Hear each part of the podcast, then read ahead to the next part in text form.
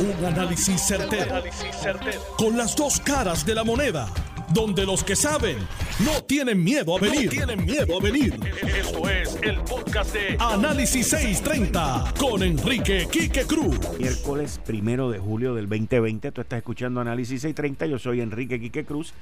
Y estoy aquí de lunes a viernes de 5 a 7. Miren, eh, una noticia con todo esto que ha ocurrido luego de la fatídica muerte de George Floyd es el reclamo de mucha gente o de poca gente de que se deben eliminar los cuerpos policíacos. Y definitivamente que en el mundo y en los Estados Unidos en este caso, pues hay gente que lo que quieren es crear caos sobre el caos. La policía de Nueva York y la ciudad de Nueva York y su alcalde Di Blasio acaban de aprobar un presupuesto donde supuestamente, supuestamente le quitan a la policía de Nueva York mil millones de dólares de su presupuesto. Mil millones de dólares de su presupuesto. La ciudad de Nueva York, por décadas de décadas, se convirtió en una de las ciudades más seguras del mundo, lo que llevó a un crecimiento económico brutal, espectacular. Las bienes raíces continúan todos los años con récord explotando, los negocios, se limpiaron áreas completas de prostitución, drogas y simple y sencillamente áreas completamente indeseables. Y luego entró el 9-11, 9-11, septiembre 11 del 2001. Y ahí, al ver que la ciudad era un foco y un, un, foco de ataque terrorista, luego de la situación de las Torres Gemelas, la policía de, de, los Estados Unidos, de Nueva York, perdón, se le dieron cientos de millones adicionales para contraterrorismo. Estamos hablando cientos de millones de dólares. Una de las policías que tienen de todo, de todo y para todo. Y aún así, con el terrorismo internacional y con todas las situaciones, se han mantenido una de las ciudades más seguras del mundo. Ocurre la fatídica muerte de George Floyd en Minneapolis, porque esto no ocurrió en Nueva York, en Minneapolis. Y entonces todo esto se ha expandido.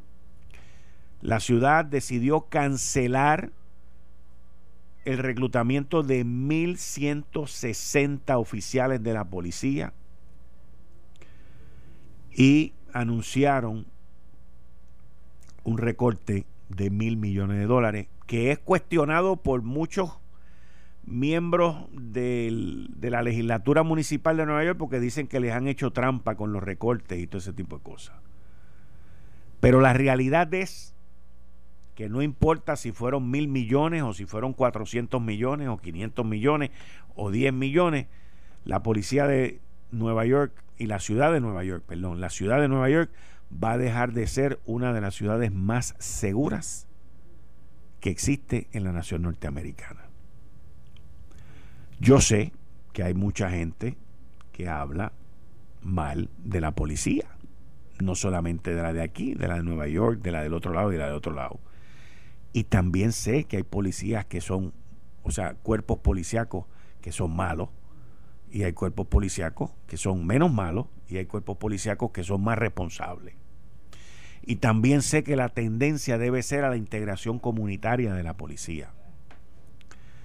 Pero el libertinaje y lo que está ocurriendo en distintos cuerpos de la nación norteamericana con los cuerpos de la policía, esto no es color de rosa y esto no es como los que están en contra de los cuerpos policíacos de ley y orden sean eh, eficientes y eficaces en protegernos a nosotros. Así que la situación la veremos con el tiempo. Porque ahora mismo todo el mundo está guardado por el coronavirus. Ahora mismo nadie quiere salir y nadie quiere janguear y nadie quiere hacer nada y nadie quiere ir a la ciudad de Nueva York tampoco. Pero eventualmente las cosas van a volver y eventualmente los pillos son los que se van a adueñar de las calles y lamentablemente volveremos a ver estas ciudades donde estaban hace 30 años atrás. 30 años atrás. Por una partida de irresponsables que se están aprovechando de esto porque no sé a quién están defendiendo y por qué seguridad están buscando. Pero con eso le doy la bienvenida a Elizabeth Torres, como todos los miércoles aquí, y una invitada que tenemos también. Elizabeth, bienvenida a Análisis 630 como todos los miércoles. Saludos, Quique, y saludos a los muchachos allá, a los técnicos, y saludos y un abrazo muy caluroso a todo el pueblo que nos escucha a esta hora. Y tenemos una invitada que es Mary López. Sí, buenas tardes. Buenas tardes, ¿cómo está usted? Muy bien. Cuénteme, ¿qué es lo que está ocurriendo? Bueno, pues lo que ocurre aquí en el hospital municipal, que la administración, que es la señora alcaldesa Carmen Dulín, del municipio de San Juan. Estamos este, protestando y haciendo piquetes toda la semana porque nos deben un sinnúmero de beneficios. Los beneficios tales como bonos de verano, uniformes, nos debe la ley 56, nos debe las horas extra de COVID-19 y etcétera, etcétera, nos deben varios beneficios donde todavía no nos han pagado y ha sido en el nombramiento de nosotros, cuando fuimos por primera vez nombrados por el municipio, esos eran los beneficios marginales que nos toca. Y hasta el momento no ha cumplido con los pagos. ¿Quién no ha cumplido? La señora alcaldesa Carmen Yulín Soto. ¿Ustedes están haciendo este reclamo porque ella no ha cumplido con esto desde cuándo? desde el 2016. Anda, para. Nos debe un retroactivo de 75 dólares mensuales de aumento salarial y todavía no lo ha cumplido y no nos ha pagado. Quique, este, estamos hablando de los enfermeros.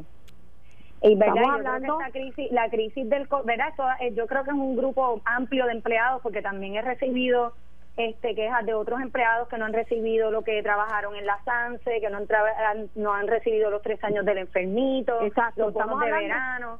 estamos hablando de parte de los enfermeros, pero adicional a eso, el empleado regular también le debe desde el 2016. Y, y explícame, explícame esta parte, explícame esta parte de los uniformes y, de, porque ahora que estamos hablando, o sea, estamos hablando de de que llevamos ya desde el marzo 15 una pandemia, este, los uniformes son extremadamente importantes, todo esto tiene que ver con el equipo que, se utiliza, tiene que ver con la salud, tiene que ver con, con que los enfermeros se protejan. Los enfermeros del hospital municipal es que estamos hablando. Es correcto. Anualmente se nos da para verano un cheque para uniformes para los enfermeros. Es nuestro beneficio todavía no nos ha pagado desde el 2016. Al principio del COVID, de marzo 15, no había el equipo y exigimos el equipo para lo del COVID-19. Después de tres semanas, entonces que llegó el equipo.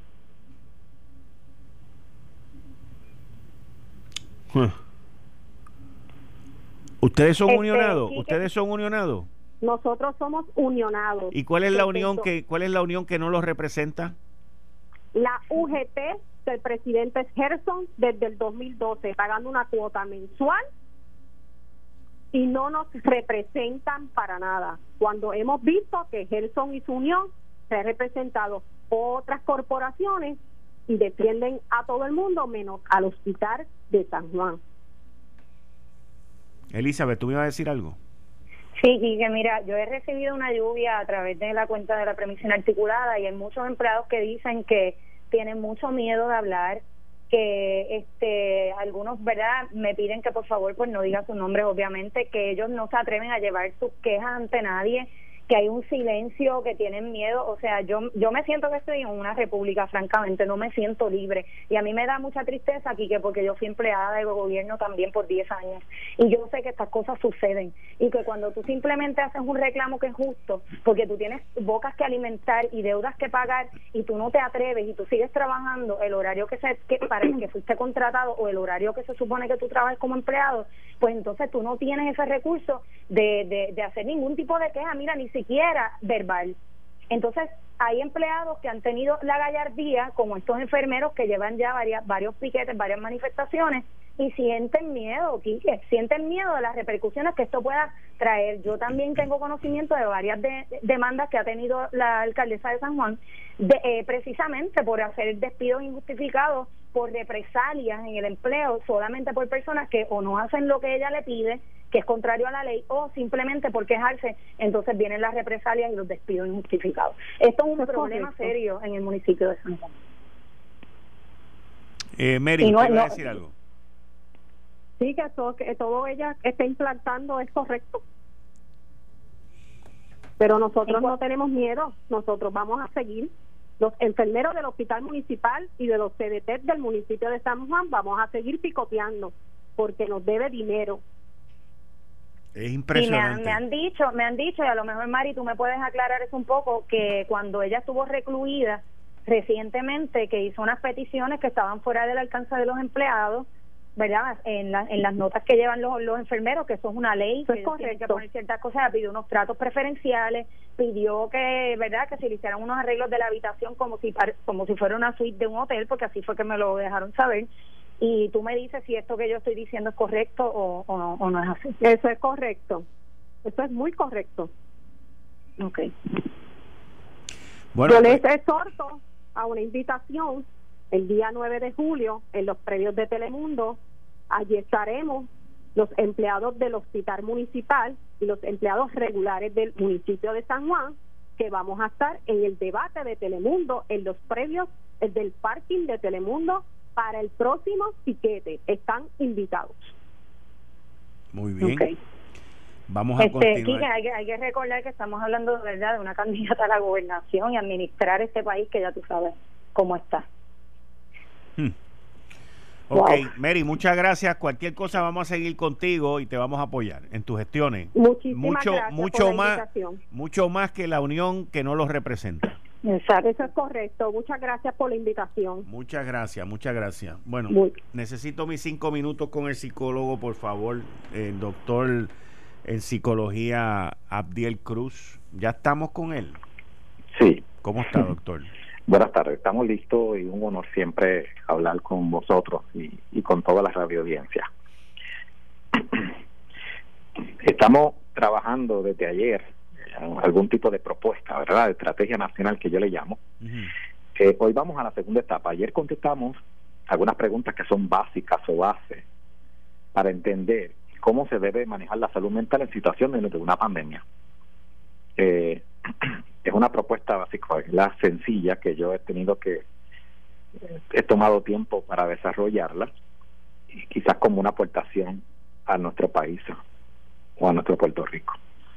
Eh, mencioné de que se divide en distintas áreas el cómo, cómo lo vamos a trabajar la estrategia, para quién, qué hacer, en qué niveles, cuáles son los principios. Partimos de la premisa la, ayer de que la salud mental no es solo la ausencia de una enfermedad, sino también el bienestar subjetivo, la satisfacción y la capacidad de un desarrollo de proyectos, del desarrollo de los proyectos de vida.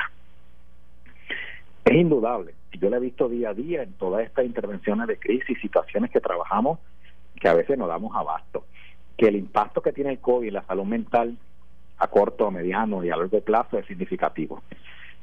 Eh, pero hay que actuar y que hay que actuar hoy porque no, se puede dejar para mañana, decía mi abuela, lo que hoy se puede hacer. Por eso es que tenemos que desarrollar esta estrategia. ¿Para qué?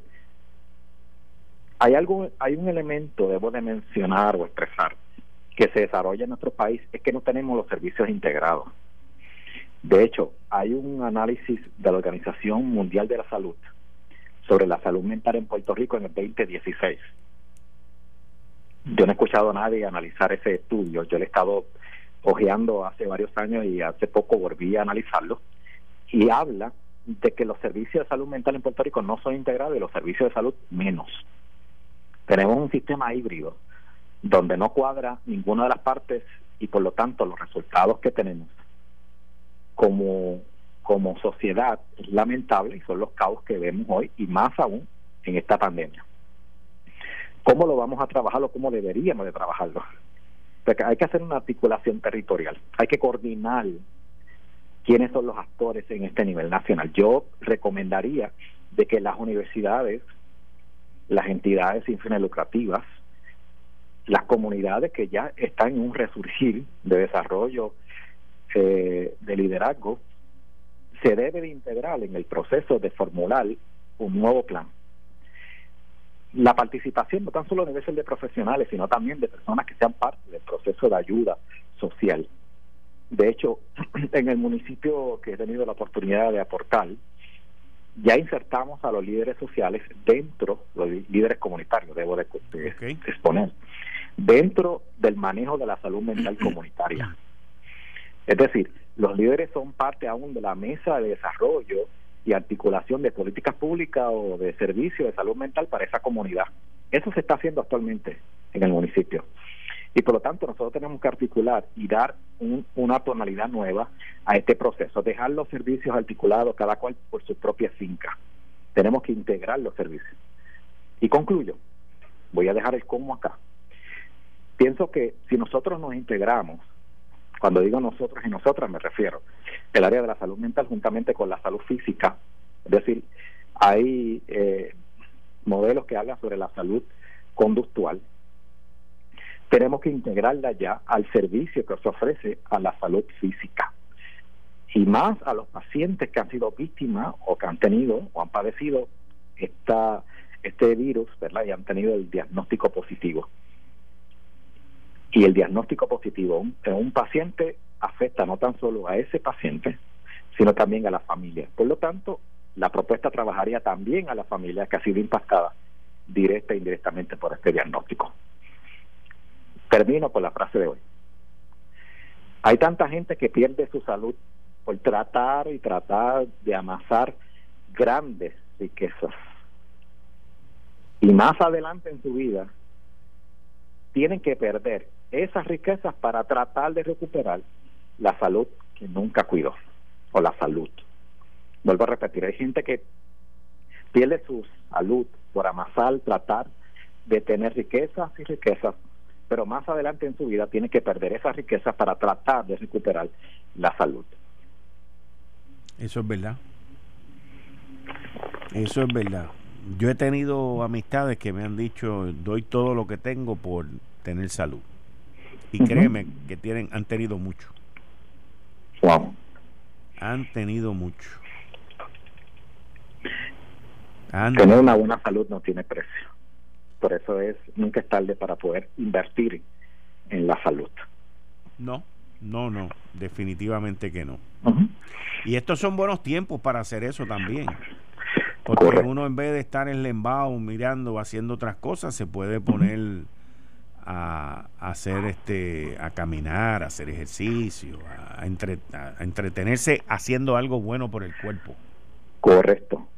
Por eso en medio de toda esta atmósfera tóxica y todas las noticias, ¿verdad? Que es diario y más ustedes que están expuestos, es importante tomar espacio de descanso y espacio de reflexión y espacio eh, de ejercicio porque ayuda a poder canalizar todo este distrés o ansiedad. Mm. ¿Cómo, doctor, cómo, cómo la gente puede ajustarse ahora que llega a un punto en que los trabajos se están volviendo a reabrir y hay gente que no quiere volver a trabajar, pero que quiere que le sigan pagando? ¿Cómo, cómo bregamos con eso? Interesante la, el cuestionamiento, la pregunta que me realiza. Yo trataré de, contestarla de una manera bien simple. Es una readaptación otra vez del sistema laboral.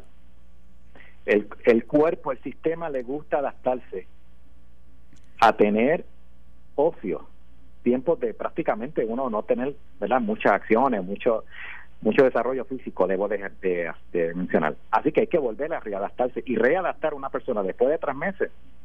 Hay que volver a reaprender otra vez que hay que regresar al sistema laboral. Pero ¿sabes qué? Yo pienso más. Esto tiene que ver con un sistema moral de responsabilidad. Porque aún yo me adapto o la persona se adapta en un proceso de estar en la casa, pero es una responsabilidad social y moral de volver otra vez a integrarnos al sistema laboral, porque es literalmente una responsabilidad que tenemos nosotros y es nuestro deber. Está bien difícil, ¿o yo? Es fuerte, es volver a readaptarse, pero hay que hacerlo. Es muy necesario como país y como sociedad. Bueno, pues muchas gracias, doctor.